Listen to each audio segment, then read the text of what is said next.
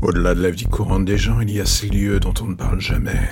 Un endroit aussi fascinant que profondément sombre et répugnant d'ailleurs. C'est le point de convergence de toutes les superstitions. La logique n'y a plus lieu, et chacune de vos peurs prend vie au milieu de celle de vos camarades d'infortune. Ce lieu est une zone au-delà des regards, un domaine qu'on n'aurait jamais voulu connaître. Bienvenue dans l'ombre des légendes. Le podcast en ce moment, c'est la ruée vers l'or. Tout le monde s'y met pour parler de tout et parfois de rien. Il y en a pour tout le monde. Et c'est ça qui est le plus cool là-dedans. Mais en fait, c'est moins froid et clinique qu'un blog, d'une certaine manière. On abolit cette barrière invisible qui nous séparait du créateur. On l'entend et c'est un exercice complémentaire de ce que l'on peut trouver sur YouTube, par exemple. C'est cool, mais c'est définitivement casse-gueule. Et quand on y regarde de plus près, il y a toujours ce truc qui revient en tête. Est-ce que l'on peut réussir quand on est en solo? Alors oui, là, la volonté de réussir à tout prix, on vous dira, ce n'est pas du tout un bon moteur, mon fils.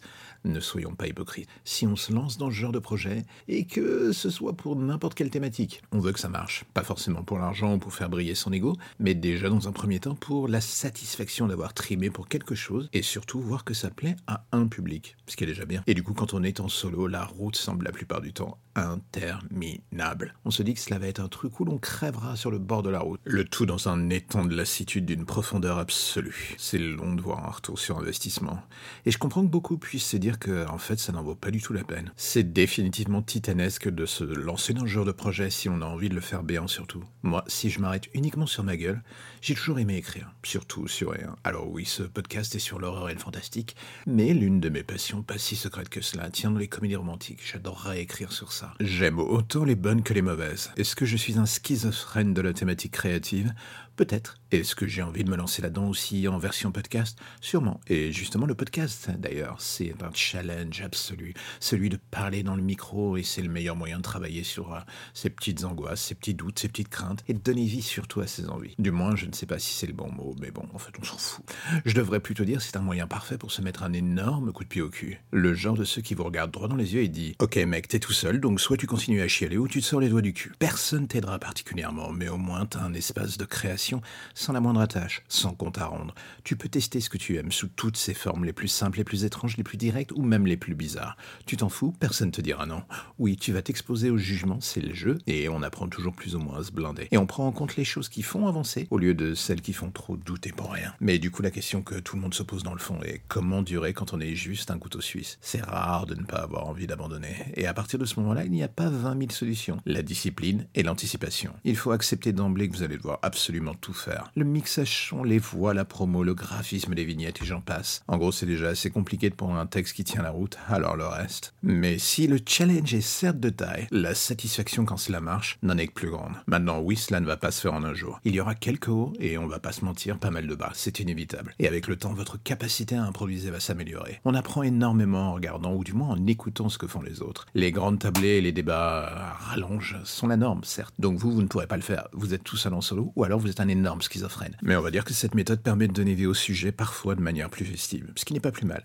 Vous, en contrepartie, enfin, vous de l'autre côté, devrais-je dire, en solo, il va falloir ruser pour rendre la chose bien plus intéressante que la moyenne. Le rythme, la durée du podcast, et j'en passe, autant de problèmes qui donnent à l'ensemble un aspect de recette scientifique de savant fou.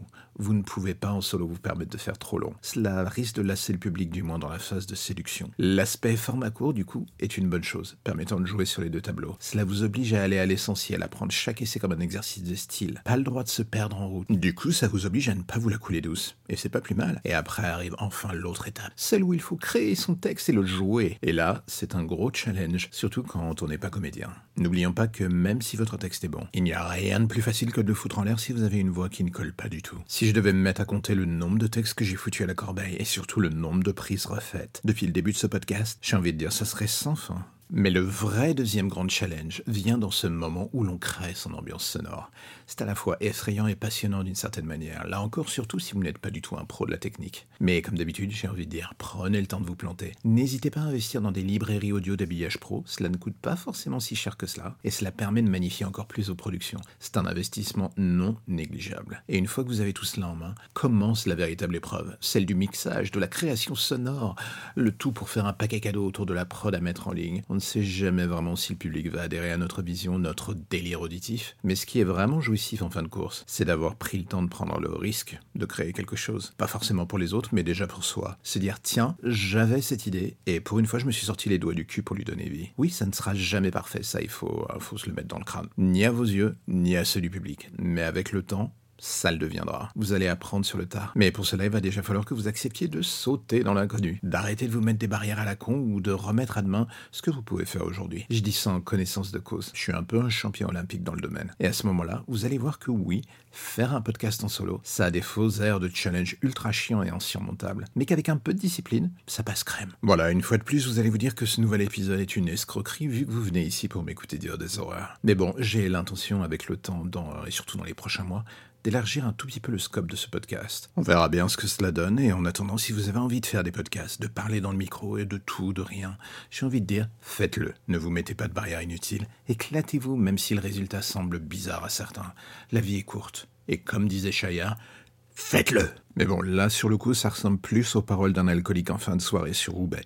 Donc on va dire, c'est pas grave, faites ce qui vous plaît éclatez-vous, c'est tout ce qui compte. Et voilà, c'est la fin de l'épisode du jour. Alors, comme d'habitude, on se retrouve chaque mardi, parfois le mercredi, quasiment tout le temps le vendredi.